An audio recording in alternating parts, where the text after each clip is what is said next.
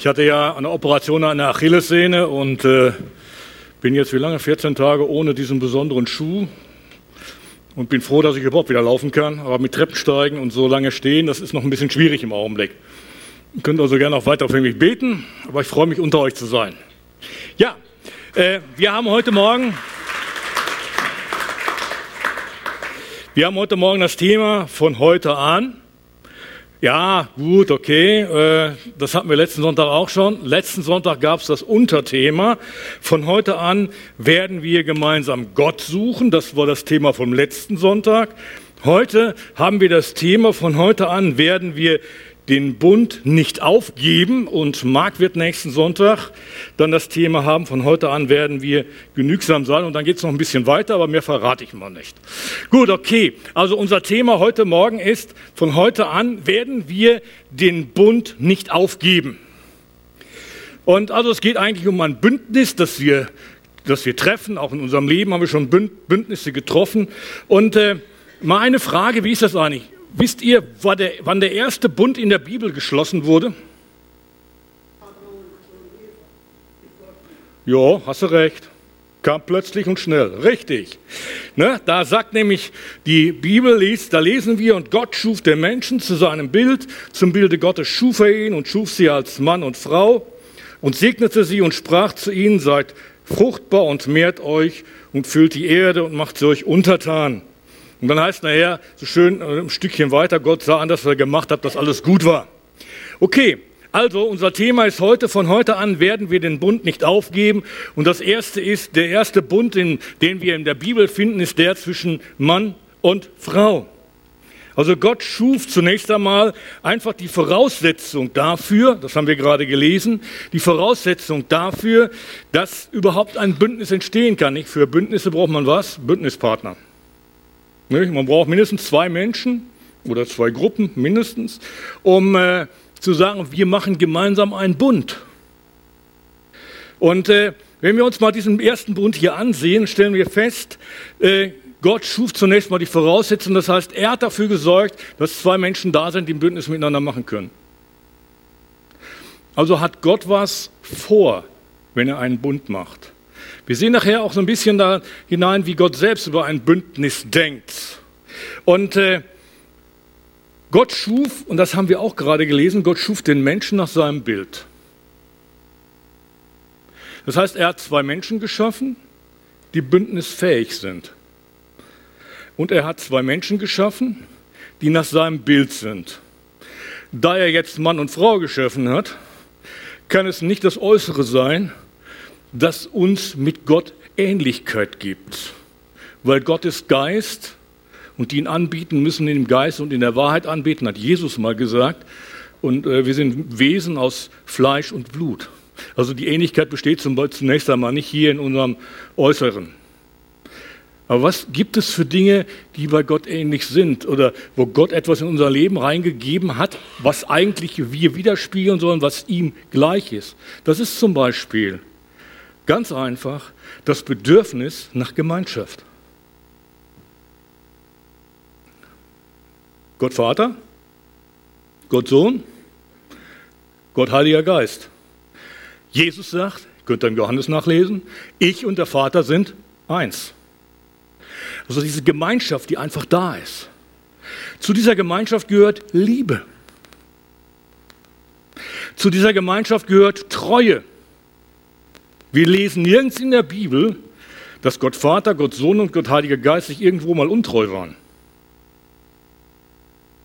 Übertragen wir das aus Bündnis, dann stellen wir fest, es gibt also Dinge, die Gott in das Leben eines Menschen hineingelegt hat. Wir reden jetzt noch von Adam und Eva vor dem Sündenfall, ne? Ne? ganz klar. Äh, dass Gott in das Leben von Menschen etwas hineingelegt hat, dass die Menschen bündnisfähig sind. Und wie treu Gott ist, das sagt er selbst. An einer Stelle können wir das selber nachlesen, und zwar in 2. Mose 34, Vers 6. Folgendes war passiert vorneweg. Gott hat Mose auf den Berg geholt, hat ihm die zehn Gebote gegeben. Und das dauerte den Israelis unten zu lange. Was haben sie gemacht? Sie haben gesagt, der kommt sowieso nicht wieder. Wir machen uns selber einen Götzen, einen Gott, das goldene Kalb. Mose kommt runter, sieht sich das, sieht sich das ganze Drama an, ärgert sich und schmeißt die Platten kaputt, die zwei, nicht? Die zehn, zehn Gebote. Die waren ja in Stein, in Stein geschrieben. Und äh, was sagt Gott?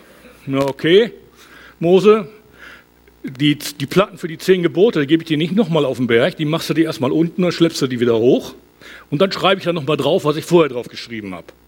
Nicht? Also Mose musste für seinen emotionalen Ausbruch dann auf den Berg klettern, ein zweites Mal, und dann aber die Platten gleich mitschleppen. Und wir müssen immer dabei denken, der Mann war 80 Jahre alt, als das passierte, oder etwas drüber. Also das war schon was, was er da erleben musste. Und als er dann Gott dort oben begegnet, da sagt Gott Folgendes. Er ging an Mose vorüber und rief, ich bin der Herr, ich bin, ich bin da, ist mein Name, ich bin ein Gott voll Liebe und Erbarmen. Ich habe Geduld, meine Güte und Treue sind grenzenlos. Das sagt er in dem Moment, wo ein Volk unten gesündigt hatte. Im Tal.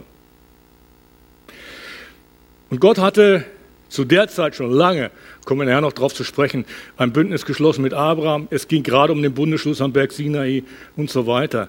Wir sehen Gottes Treue, selbst einem gefallenen Menschen gegenüber. Wir spiegeln das mal in die Frage Ehe rein.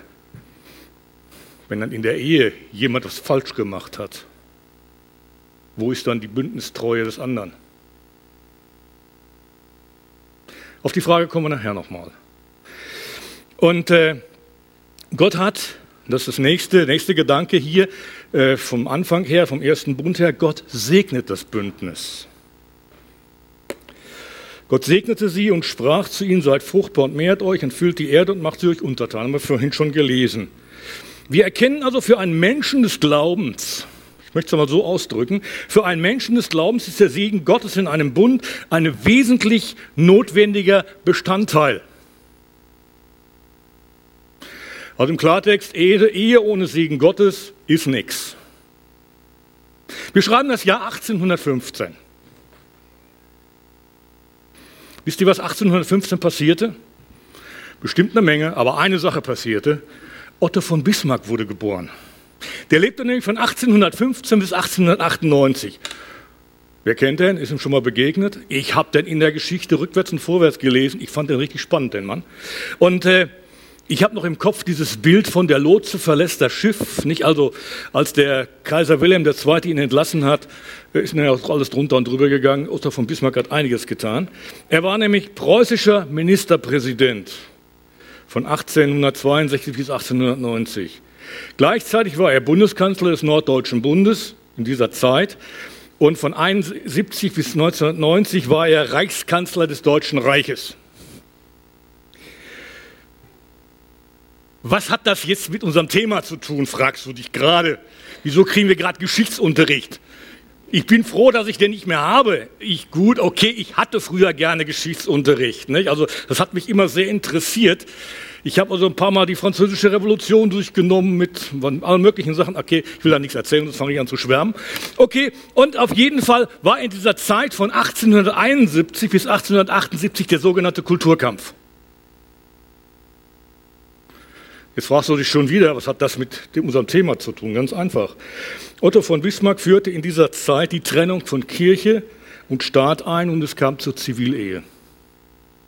Das nennen wir heute standesamtliche Ehe. In dieser Zeit kam das. Das heißt, früher war das immer so, wenn man geheiratet hat, ist man in die Kirche gegangen, der Pfarrer hat seinen Segen gegeben, dann kam das ins Kirchenbuch rein und da musste man in Deutschland, wenn man jetzt zum Beispiel gucken wollte, wann wer geheiratet hat, immer quer durch Deutschland reisen, von einer Kirche zur anderen, um festzustellen, wann wer wo, wie und so weiter. Das braucht man heute nicht mehr. Heute geht man ins Standesamt und hat alle Daten. Das war auch der Grund, warum der Staat sich da reingefunkt hatte. Und äh, auf jeden Fall kam es dort zur Zivilehe. Ich bin schon manchmal gefragt worden, es geht ja um das Thema, Gott segnet das Bündnis. Ich bin schon manchmal gefragt worden, reicht denn nicht einfach eine standesamtliche Trauung? Manche Christen stellen sich ja die Frage und sagen, wann bin ich jetzt verheiratet? Nach dem Standesamt oder nach dem Segen in der Kirche? Ich möchte darauf eine Antwort geben, die Jesus in einem anderen Zusammenhang gegeben hat. Da kamen die Pharisäer mal zu Jesus und haben ihm Geldstücke, äh, haben, ihm, haben ihn gefragt, falsch, haben ihn gefragt, ist es richtig, dem Kaiser Geld zu geben, Steuern zu geben? Was hat Jesus gemacht? Er hat gesagt, gib mir ein Geldstück. Und dann hat er die Leute gefragt, wessen Zeichen ist auf dem Geldstück? Ja, das des Kaisers. Was hat Jesus dann gesagt? Dann gebt dem Kaiser, was dem Kaiser gehört, und gebt Gott, was Gott gehört. Übertragen wir diesen Gedanken auf die Ehe, dann gebt dem Staat, was dem Staat gehört, geht zum Standesamt und gib Gott, was Gott gehört und lass dich in der Kirche segnen. Dann ist deine Ehe komplett für einen Christen. Ich rede nicht von Menschen, die jetzt nicht an Jesus glauben, die keine Christen sind. Denen würde ich nie sagen, ich akzeptiere deine Ehe nicht, das meine ich nicht. Aber ich rede von Menschen, die Jesus Christus wirklich nachfolgen wollen. Zu denen rede ich.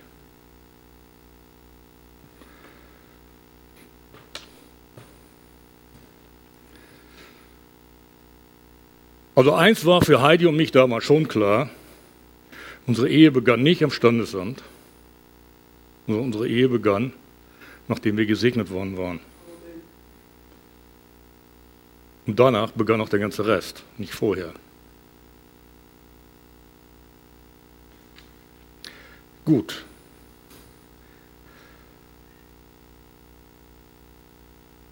Gott sah an alles, was er sah, sah dass alles gut, sehr gut war. Wir beziehen es immer meistens auf die Schöpfung. Stimmt ja auch. Gott hatte die Schöpfung hinter sich gebracht. Das war alles sehr gut, hat er gesagt. Aber wisst ihr, ein Teil der Schöpfung ist auch der Mensch. Ein Teil dieser Schöpfung ist auch das Bündnis des Menschen, dass Adam und Eva zusammengehörten. Es gehört auch zur Schöpfung dazu. Und Gott hat gesagt, es ist sehr gut. Und Gott zeigt uns noch etwas. Das ist heute ein ganz großes Thema. Und vielleicht fühlt sich der eine und andere verletzt, wenn er, dieses, wenn er davon etwas hört. Aber ich kann nun mal nicht, weil wir in der heutigen Gesellschaft in dieser Hinsicht anders denken, etwas anderes sagen. In der Bibel steht, dass Gott dieses Bündnis für untrennbar ansieht. Wir kommen noch darauf, warum Gott so tickt. Da lesen wir ja in 1. Mose 2, Vers 24 nach der äh, Neues Leben Bibel. Da kommt der Vers. Das erklärt, warum ein Mann seinen Vater und seine Mutter verlässt und sich an seine Frau bindet und die beiden zu einer Einheit werden. In einer anderen Übersetzung, in der Hoffnung für alle, da heißt es, darum verlässt ein Mann seine Eltern und verbindet sich zu eng mit seiner Frau, also er klebt an ihr, heißt es eigentlich wörtlich, ne, also an etwas kleben, klebt an ihr, dass die beiden eins sind wie Leib und Seele. Jetzt eine Frage, was passiert, wenn Leib und Seele auseinandergerissen werden? Das Ende. Der eine Teil kommt ab in die Kiste und der andere Teil zu Gott, der zurück, der ihn gemacht hat, so ungefähr, um das mal ganz brutal zu sagen. Und, ein, und eine Ehescheidung ist auch ein Stück Sterben im Leben eines Menschen. Dass der Zusammenhalt der Ehe aus biblischer Sicht ein wichtiges Zeichen in der Gemeinde ist. Das lesen wir an einer anderen Stelle. Und zwar im Epheserbrief, da wird etwas gesagt, äh, da wird dieser Vers nämlich hier, der wir gerade gelesen haben, am Mann wird Vater und Mutter verlassen, an seiner Frau hängen, die beiden werden ein Fleisch sein, heißt es nach Luther. Äh, das lesen wir, den, genau den Satz lesen wir nochmal in Epheser Kapitel 5, Vers 31. Und genau einen Vers weiter, da heißt es dann, das Geheimnis ist groß, also es wurde über Ehe gesprochen, über Mann, über Frau, wie die beiden so miteinander, nicht? Also miteinander umgehen sollen. Da steht übrigens drin, ihr Männer liebt eure Frauen. Also das ist, äh, nicht? Der Mann soll der Frau entgegenkommen mit Liebe. Äh, und dann heißt es hier, das Geheimnis ist groß. Ich deute es aber auf Christus und die Gemeinde. Das heißt hier, Paulus nimmt hier im Epheser 5 das Bild der Ehe und überträgt es auf die Beziehung zwischen Christus und der Gemeinde. Stellt euch mal vor, wenn Gott so denken würde, würde sagen, na gut, okay, wenn mir heute das nicht mehr passt mit dir, dann ab mit dir. Ich brauche dich da nicht mehr. Du hast da einen Fehler gemacht und da einen Fehler gemacht und da warst du zu krank und da warst du zu krank und hier und da kann ich dich nicht mehr gebrauchen. Wenn Gott so reden würde, brauchten wir uns auf Gott nicht mehr verlassen. Gott zeichnet sich durch Treue aus. Deswegen ist für ihn die Ehe, die er geschaffen hat, für ihn ein wesentlicher Punkt auch, dass die Treue in der Ehe da ist. Dass es einfach dazugehört. Und hier wird eben das Band der Liebe zwischen Jesus und der Gemeinde gezeigt, eben im Hinblick auch auf die Ehe, auf die Treue. Also miteinander verbunden, dieser Gedanke. Zweiter Gedanke. Drei gibt's, damit ihr wisst, wann die Predigt zu Ende ist. Gottes Denken über Bündnisse. Was ist, wenn Gott selbst Bündnisse schließt? Wie denkt er darüber und wie handelt er dabei? Die Frage müssen wir uns einmal stellen. Also wir haben jetzt einerseits die Herausforderung, die Gott an uns gibt, dadurch, dass er etwas geschaffen hat, dass er etwas gegeben hat und dann auch die Frage an uns, wie gehen wir damit um? Überhaupt mit Bündnissen im Allgemeinen auch, also mit Zusagen der Treue. Wie verlässlich ist Gott? Diese Frage stellt sich dahinter und jemand, der Gott erlebt hat, der hat einmal Folgendes gesagt im Psalm 33,3, denn das Herrn Wort ist wahrhaftig und was er zusagt, das hält er gewiss. Also du wirst bei Gott nie hören, wir haben uns heute um 14 Uhr verabredet, aber Entschuldigung, ich habe es nicht geschafft. Das ist so typisch menschlich. Wird Gott nie sagen. Wenn Gott trotzdem nicht kommen will, wird er es dir sagen, und zwar vorher. Das ist zum Beispiel auch eine Frage, wie gehen wir als Christen miteinander um? Nicht? Also auch in so, in so einer Sache. Wie gehen wir da miteinander um, wenn wir uns gegenseitig etwas zugesagt haben? Hoffentlich denkst du nicht, der hätte noch lieber länger krank sein sollen. Aber ich habe noch mal dieses Thema heute. Und äh, schauen wir uns mal das Bündnis an äh, und den Gedanken des Bündnisses aus Gottes Sicht an. Dazu gehört zunächst einmal einfach der Bund des Abraham. Und äh, den hat Gott gegeben und da heißt es hier, ich, äh, und ich will dich zum großen Volk machen in 1. Mose 12, Vers 2 und will dich segnen und dir einen großen Namen machen und du sollst ein Segen sein. Ich will segnen, die dich segnen und verfluchen, die dich verfluchen, denn in dir sollen gesegnet werden alle Geschlechter auf Erden. Und Gott wiederholt das Ganze dann noch ein paar Mal, kannst du nachlesen im 1. Mose 12, 13 und 15 und so weiter. Und dann sagt Gott an einer Stelle mit einem Mal, äh, wo er dann im 1. Mose 17 mit, mit Abraham dann nochmal den Bund schließt oder eigentlich den Bundesschluss da vollzieht und ich will meinen Bund zwischen mir und dir schließen. Was ist eigentlich ein Bund? Ein Bund ist nicht zwingend formell ein Bündnis zwischen zwei gleichberechtigten Personen. Nein, sondern es, können auch, es kann auch ein Unterschied sein. Das merken wir. Gott ist höher als wir, logisch. Und äh, aber ein Bund dient, um ein gemeinsames Ziel zu haben. Und Gott hat ein gemeinsames Ziel mit uns, das ist unsere Rettung. Es gibt noch andere Begriffe für Bündnis, Allianz, Pakt. Nicht? Also das kann man auch gebrauchen. Und Gott hat eben gesagt, ich will meinen Bund zwischen mir und dir schließen. Und das Interessante ist, er sagt nicht, ich will einen Bund zwischen dir und mir, sondern zwischen mir und dir. Er stellt sich an erster Stelle, weil er einen ewigen Bund geben will, weil er sagt, ich bin euer Gott, weil er damals auch dem Abraham noch ein Bundeszeichen mitgegeben hat, das für uns heute keine Gültigkeit hat als Christen. Und Gott wiederholt dieses Bündnis, diesen Bündnisgedanken bei, später bei Isaak. Äh, da heißt es, ich bin der Herr deines, deines Vaters Abraham, ich der Gott deines Vaters Abraham, fürchte dich nicht, denn ich bin mit dir und will dich segnen und so weiter. Dann erleben wir, dass später Jakob, Abraham, Isaak, Jakob, das ist die Nachfolge, dass später Jakob dann auch nochmal diesen Gedanken von Gott bekommt oder diese Zusage bekommt und der allmächtige Gott segne dich und mache dich fruchtbar und mehre dich.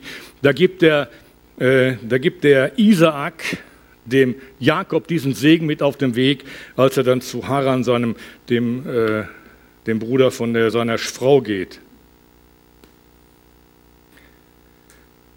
Und später wird dann Jakob umbenannt in Israel. Das heißt, wir stellen hier fest, dass Gott über Generationen zu diesem Bündnis steht. Dazu kam dann jetzt der Bundesschluss äh, am Sinai. Und dann lesen wir im Neuen Testament, und das ist jetzt wieder für uns wesentlich. Gott steht zu seinem Bund, zu dem, was er jetzt zugesagt hat. Und dann lesen wir dann im Neuen Testament, Christus hat uns erlöst von dem Fluch des Gesetzes, da er, da er ein, Fluch des Gesetzes, da er zum Fluch wurde für uns. Denn es steht geschrieben, verflucht ist jeder, der am Holz hängt. Damit der Segen Abrahams unter die Heiden komme in Christus Jesus und wie, die verheißenen, wie den verheißenen Geist empfangen durch den Glauben. Gott hat was gesagt? Durch Abraham sollen alle Geschlechter auf der Erde, alle Nationen auf dieser Erde gesegnet werden. Das schließt uns hiermit ein. Und dann kommt Jesus über tausende von Jahren später auf diese Welt. Und dann schreibt Paulus den Galatern, das musste passieren, damit der Segen, den Gott damals dem Abraham verheißen hat, der bis in die Nationen reingeht, damit du diesen Segen bekommst. Gott hat über tausende von Jahren nicht ein einziges Mal sein Bündnis, das er damals mit Abraham geschlossen hat, durch den er dich heute segnen will. Das heißt, dieses Bündnis greift in dein Leben heute noch ein. Durch das er dich heute noch segnen will, hat er nicht ein einziges Mal vergessen. Gott steht zu dem, was er dir verspricht.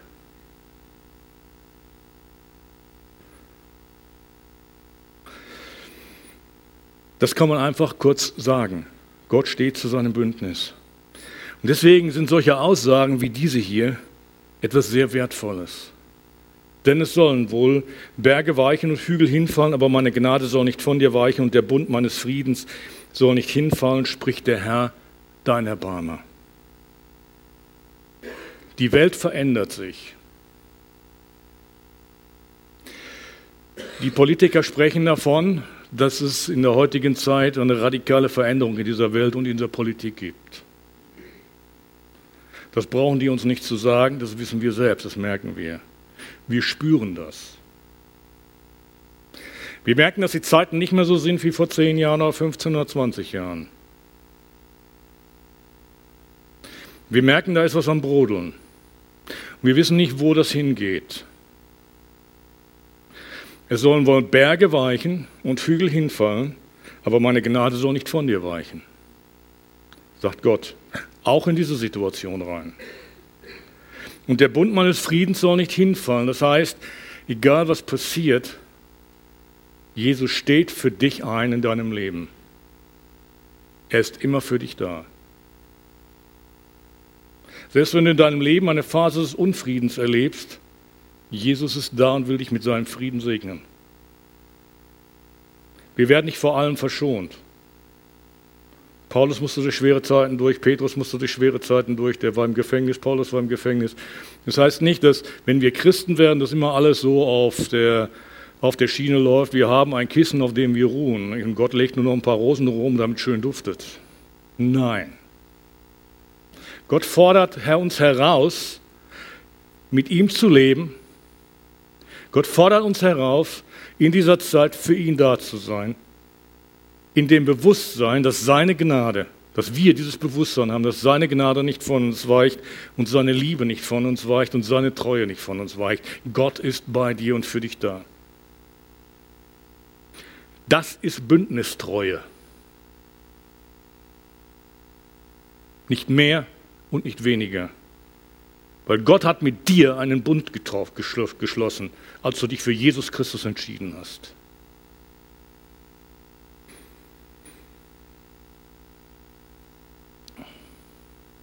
Jesus erfüllte diesen neutestamentlichen Bund, der für uns Herzensveränderung und auch Erlösung bedeutet. Da lesen wir in Hebräer 10, denn mit einem Opfer hat er für immer die vollendet, die geheiligt werden. Das bezeugt uns aber auch der Heilige Geist. Also ein einziges Opfer reicht. Das ist das Opfer Jesu, das unser Leben verändert. Und dann heißt es dann weiter, das ist der Bund, den, wir ihn, den ich mit ihnen schließen will nach diesen Tagen, spricht der Herr. Ich will mein Gesetz in ihr Herz geben und in ihren Sinn und Wille schreiben. Und ihre Sünden und ihrer Ungerechtigkeit will ich nicht mehr gedenken. Das ist die neutestamentliche Aussage von dem, was letztendlich Gott Abraham zugesagt hat. Gott ist treu.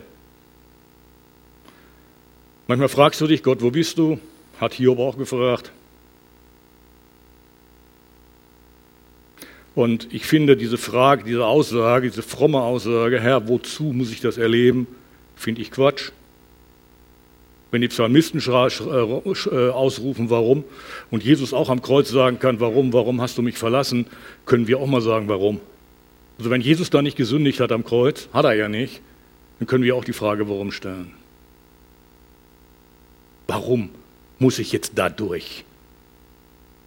Warum muss ich mir die Achillessehne jetzt reißen? Warum? Ich habe keine Antwort drauf. Ich habe nach vier Wochen gesagt, mir reicht ich habe keine Lust mehr. Hat meine Frau gesagt, ihr muss noch geduldig sein. Ich habe gesagt, ja, ich weiß, das brauchst du mir nicht sagen. Trotzdem habe ich keine Antwort auf das Warum. Könnte sein, dass vielleicht ein paar Erleuchtete gleich kommen und sagen mir, ich hab's, ich weiß jetzt warum. Manchmal sind diese Antworten dann so wie die Antworten von Hiobs Freunden. Grottenfalsch. Dann muss ich nämlich hinterher hingehen mit den Opfern, weil sie was Falsches gesagt haben und ihnen vergeben, so wie Hiob seinen Freunden vergeben muss. Man muss sehr, sehr vorsichtig sein, was man an kranken Menschen in seiner Situation sagt. Vor allen Dingen nicht verurteilend. Ich habe Hiob gelesen in meiner Zeit, als ich da nicht äh, laufen konnte. Aber das hing einfach damit zusammen, weil er dran war, nicht weil ich ihn lesen wollte. Ich lese immer so kapitelweise, wisst ihr. Da hörte Hiob auch mal zu. Und ich habe gerade, wisst ihr, ich habe eine Bibel, die ist kaputt, nicht? die ist auseinandergebrochen. Ich hatte mir eine neue Bibel gekauft und die habe ich angefangen anzustreiten. Ich habe bei Offenbarung angefangen und habe mich so langsam rückwärts durchs Neue Testament gearbeitet.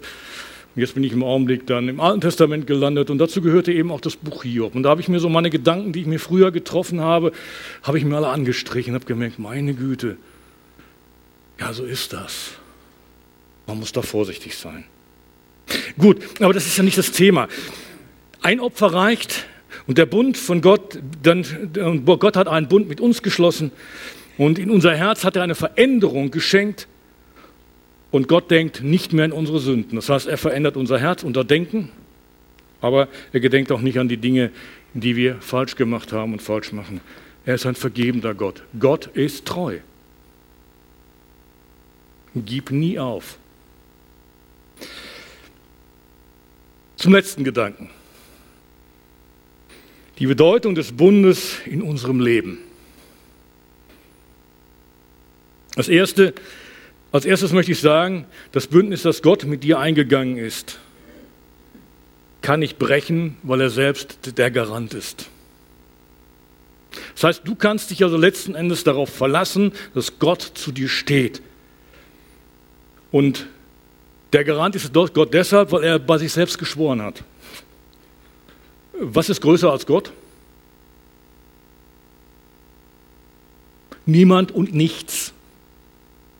Gott ist niemand gleich. So, wenn wir ins Gericht gehen und wir sollen schwören, wonach, wofür, wonach schwören wir? So war mir Gott helfe. Nicht? Äh, jetzt bitte nicht die Diskussion entfachen, darf man schwören? Ja, nein, da, da will ich jetzt gar nicht drauf raus. Und, äh, und äh, und dann wir sagen, wir, nehmen wir die Formulierung, so wahr mir Gott helfe. Und warum sagen wir das? Weil wir bei einem Höheren schwören. Der höher ist als wir selbst. Gott kann nicht bei einem Höheren schwören, also steht in der Bibel folgendes. Denn als Gott dem Abraham die Verheißung gab, schwor er bei sich selbst, da er bei keinem Größeren schwören konnte. Das ist die eine Seite. Die andere Seite, wir sollen das widerspiegeln, was Gott in unser Leben gegeben hat. Da lesen wir im 2. Korintherbrief, wo der Geist des Herrn ist, da ist Freiheit. Dann heißt es, nun aber schauen wir alle mit aufgedecktem Angesicht die Herrlichkeit des Herrn wie in einem Spiegel und, werden, werden, äh, und wir werden verklärt in sein Bild von einer Herrlichkeit zur anderen. Das heißt, wir schauen Gott an, wir werden, dadurch, dass wir Gott ansehen, verändert. Und die Veränderung führt auch in unserem Leben dazu, dass wir so leben möchten, wie Gott lieb, lebt. Und Gott ist was? Gott ist Liebe Gottes Treue. Gott steht zu seinem Bündnis. Ich erwähne jetzt nur dieses, es gibt noch viel mehr, aber ich erwähne nur diese Sachen, weil wir ja heute Morgen darüber sprechen. Und so haben wir eben auch einen Bund, den Gott mit uns geschlossen hat durch Jesus. Jesus sagt es selber, dieses Bündnis mit Gott ist gleich noch der Kelch beim Abendmahl. Dieser Kelch ist der neue Bund in meinem Blut, sagt Jesus. Das heißt, wir haben dieses Bundeszeichen. Dieses Zeichen des Kelches ist ein Zeichen des Bundes mit dem Blut Jesu. Also deine Erlösung.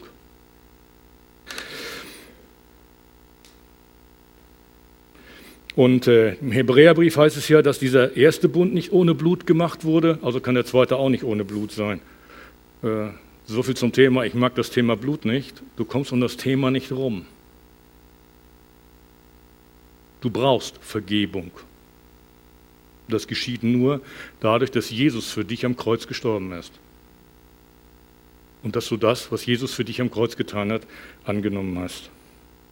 Aber dann kommt ja auch noch die Frage, mein Bündnis mit meinem Ehepartner. Also das, was wir am Anfang hatten. Und äh, da kamen einmal die Pharisäer zu Jesus und versuchten ihn und stellten ihm eine Frage. Sie sagten zu ihm, äh, ist es erlaubt, dass sich ein Mann aus irgendeinem Grund von seiner Frau scheidet? Wir müssen dabei Folgendes wissen. Irgendein Grund. Es gab damals zwei Richtungen in Israel, was Ehescheidung anging. Zunächst mal Folgendes noch vorneweg. Frauen konnten sich nicht scheiden lassen. Das durften nur die Männer sich von der Frau scheiden. Deswegen ist die Formulierung auch immer so. Das heißt, wir können also, wir müssen also, wenn wir es heute übersetzen, auch darüber nachdenken, dass eine Frau sich ja vom Mann scheiden kann, weil die Frau heute unabhängig ist. Früher war sie das nicht. Wenn sie früher geschieden wurde, stand sie auf der Straße. Und musste sich manchmal auch unehrenhaft durchschlagen. Das war damals so, wenn keine anderen Leute hinter ihr standen. Und jetzt, jetzt stellten die Pharisäer aber eine Frage, die sagten, ein unehrenhafter Grund. Das hat einen Hintergrund. Es gab damals zwei Richtungen. Einmal äh, der Rabbiner Shammai, der hat gesagt, es ist nur möglich, sich scheiden zu lassen aufgrund eines sexuellen Vergehens, also das heißt Beziehung zum anderen, zum anderen Menschen außerhalb der Ehe. Und dann gab es noch, den, noch den Hillel, so hieß der, der hat gesagt, bei jedem Fehlverhalten.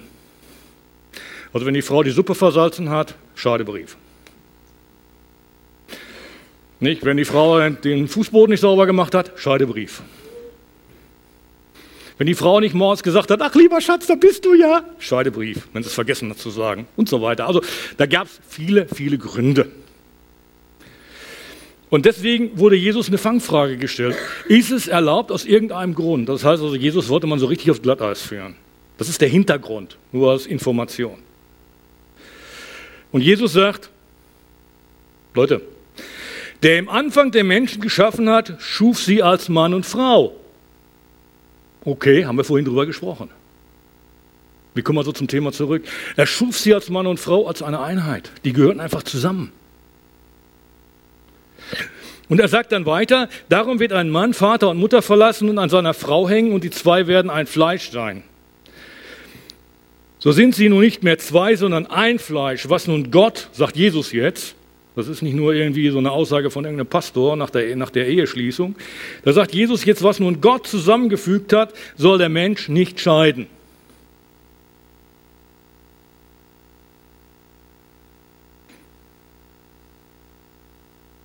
Gottes eigentlicher Plan für die Ehe ist Mann und Frau. Der Mann verlässt seine Eltern, nicht? Und äh, das ist übrigens ein wichtiges Thema für die Mütter bei den Söhnen. Die müssen ihre Söhne loslassen und nicht ihre Reflexionen auf ihre Schwiegertöchter geben. Das ist unbiblisch hoch fünf. Muss ich mal sagen. Also wenn du einen Sohn hast, der geheiratet hat, lass ihn laufen. Der gehört einer anderen, nicht dir, liebe Mutter knallhart gesagt. Ein Mann wird Vater und Mutter verlassen und an einer Frau hängen. Punkt. Der hängt nicht mehr an der Mutter.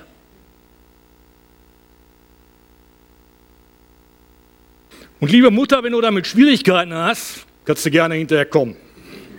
Wir kämpfen. Aber ich weiß, was ich gesagt habe, dass es in der Bibel steht. Und wenn du der Bibel widersprechen willst, können wir darüber gerne reden. Okay. Also, ein Mann verlässt Vater und Mutter, die beiden sind ein Fleisch, also jetzt die Frau und der Mann, ne? klar. Also untrennbar miteinander verbunden wie Geist und Seele. Leib und Seele. Und dann kommt die Frage, ja, warum hat den Mose das erlaubt? Also toll, nicht? Also wie man so argumentieren kann. Warum hat Mose Scheidung erlaubt? Ja, klar. Steht in Mosebüchern drin. Warum? Da gibt Jesus eine ganz klare Antwort drauf. Er sagt hier, Mose hat euch erlaubt, euch zu scheiden von euren Frauen, eures Herzens Härte wegen. Von Anfang an aber ist es nicht so gewesen. Also Jesus geht immer wieder zurück auf diesen Punkt, wie Gott, was Gott geschaffen hat in, bei der Schöpfung. Hat gesagt, von Anfang an war klar, was ist. Ein Mann, eine Frau und dann Leben bis zum Ende. Gemeinsam aber. Und äh, im letzten Buch der Bibel, des Alten Testamentes, im Buch Maleachi. Nicht Haggai, Sacharja, Maleachi, dann kommt Matthäus, Markus, Lukas, Johannes und so weiter. Also Maleachi ist das letzte Buch im Alten Testament, jedenfalls in unserer Bibel, nicht unbedingt in der jüdischen. Da geht Gott nochmal auf das ganze Thema ein. Und da wird zum Ausdruck gebracht, Gott hat keine Freude mehr an den Opfern und Diensten in seinem Volk, wird da gesagt. Und dann kommt die Frage, warum? Da heißt es dann in Malachi 2, Vers 14, ihr aber sprecht, warum das? Jetzt gibt Gott eine vierfache Begründung. Erstens, weil der Herr Zeuge war zwischen dir und deiner Frau, deiner Jugend. Hey, wir haben es hier nochmal vom Segen. Wir haben ja anfangs vom Segen gesprochen, nicht? Gott will der Zeuge sein bei dem Beginn der Ehe.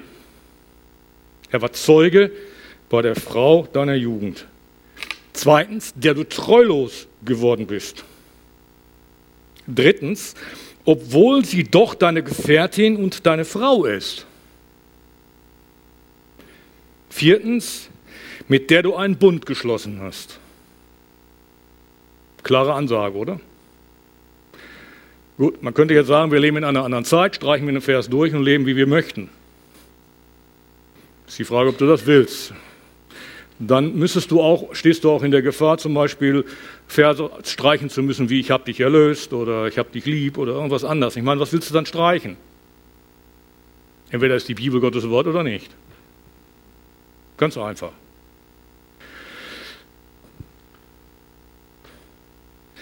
Ich will jetzt nicht sagen, dass Gott nicht mit unserem Problem fertig wird. Und ich will auch nicht sagen, dass Menschen, die eine Scheidung hinter sich haben, verloren sind.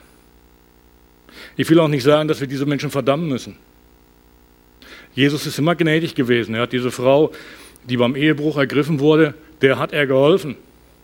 Es geht nicht darum, Menschen zu steinigen. Geht auch heute Morgen, es geht auch nicht heute Morgen darum. Wer das verstanden hat, hat mich falsch verstanden. Ich habe nur erzählt, was in der Bibel steht. Mein Theologielehrer hat immer gesagt, predige auf der Kanzel das klare Wort Gottes, aber sei milde, wenn du mit den Leuten zu tun hast. Ich werde dich nicht verurteilen, wenn du etwas erlebt hast in dieser Art. Aber es gibt nun mal Dinge, die Gott so geregelt hat, wie er sie geregelt hat. Und deswegen möchte ich die Sachen nicht relativieren, sondern auf den Leuchter stellen. Und wir müssen uns an dem messen und dürfen und sollen auch die Gnade Gottes annehmen, wenn wir sie brauchen.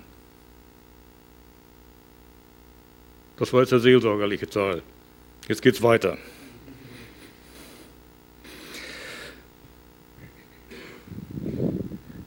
Sei vernünftig.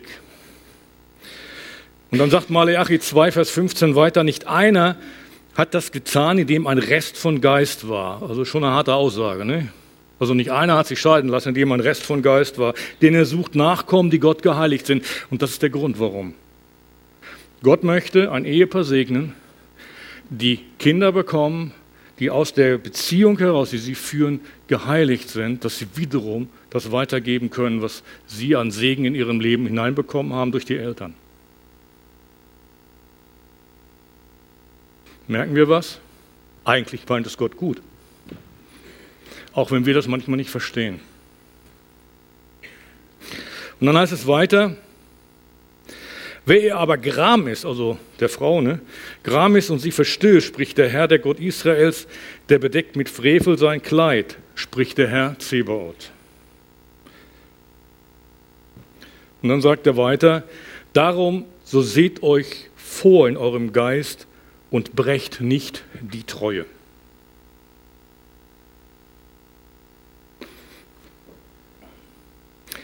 Das ist die Frage des Bündnisses. Brich nicht die Treue.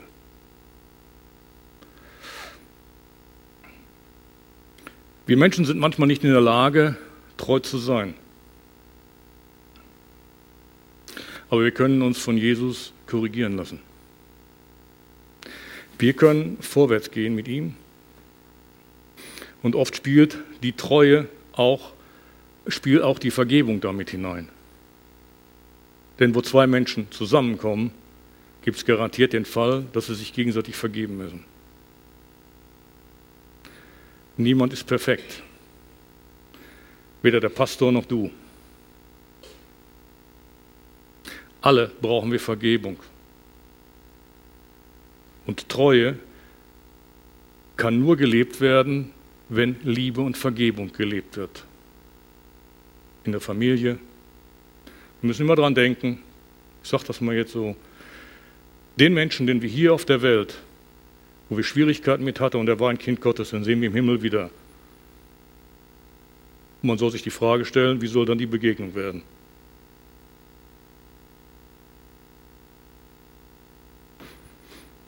Ich weiß, wir sind dann da oben alle perfekt, aber es ist ein Gedanke wert, mal drüber nachzudenken.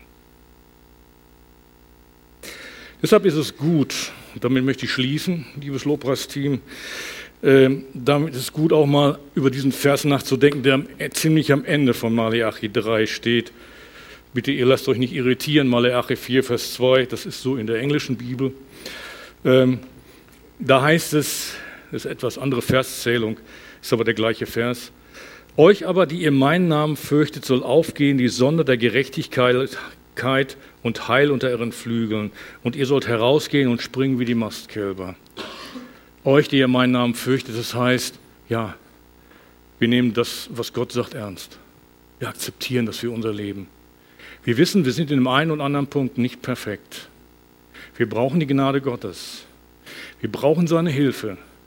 Wir brauchen seine Veränderung. Wir brauchen sein Durchtragen in unserem Leben. Aber ich nehme das, was Gott sagt, nehme ich ernst und will es in meinem Leben auch umsetzen. Und wenn ich es nicht geschafft habe und ich bin siebenmal hingefallen, was sagt Jesus dann? Sollst du nach dem siebten Mal liegen bleiben und sagen, endlich habe ich es geschafft? Nein, er sagt, dann stehst du siebenmal wieder auf. Dann stehst du siebenmal wieder auf. Und wie oft soll, sollten die Jünger den, den, den ihren Leuten vergeben? Siebenmal reicht doch, ne? Jesus sagt, nein, 77 Mal. Das heißt eigentlich immer. Und wenn Gott an uns die Anforderung stellt, dass sie 77 Mal vergeben sollen, was meint ihr, was Gott da mit uns macht? Meint ihr, Gott handelt bei uns anders als das, was er seinen Jüngern sagt? Jesus handelt anders an uns als das, was er seinen Jüngern sagt. Was er seinen Jüngern gesagt hat, tut er selbst an uns. Er ist bereit. Lass dich nicht entmutigen. Auch wenn die Messlatte für dich in der Bibel sehr hoch ist, streb danach. Geh voran. Und wenn es nicht geklappt hat, stehst du wieder auf, gehst weiter. Du kannst vorangehen. Du bist ein Mensch des Glaubens. Du bist ein Mensch, der durch Jesus Christus ermutigt sein kann. Der dich aufrichten will und wieder neu stärken will. Der dich bei allem, was das Wort Gottes sagt, was dir in dem Moment, wenn du es liest, als streng und hart empfindest, der sagt, hey, ich hab dich lieb. Ich verstehe deine Schwäche. Ich bin in allem versucht worden wie du, sagt die Bibel uns.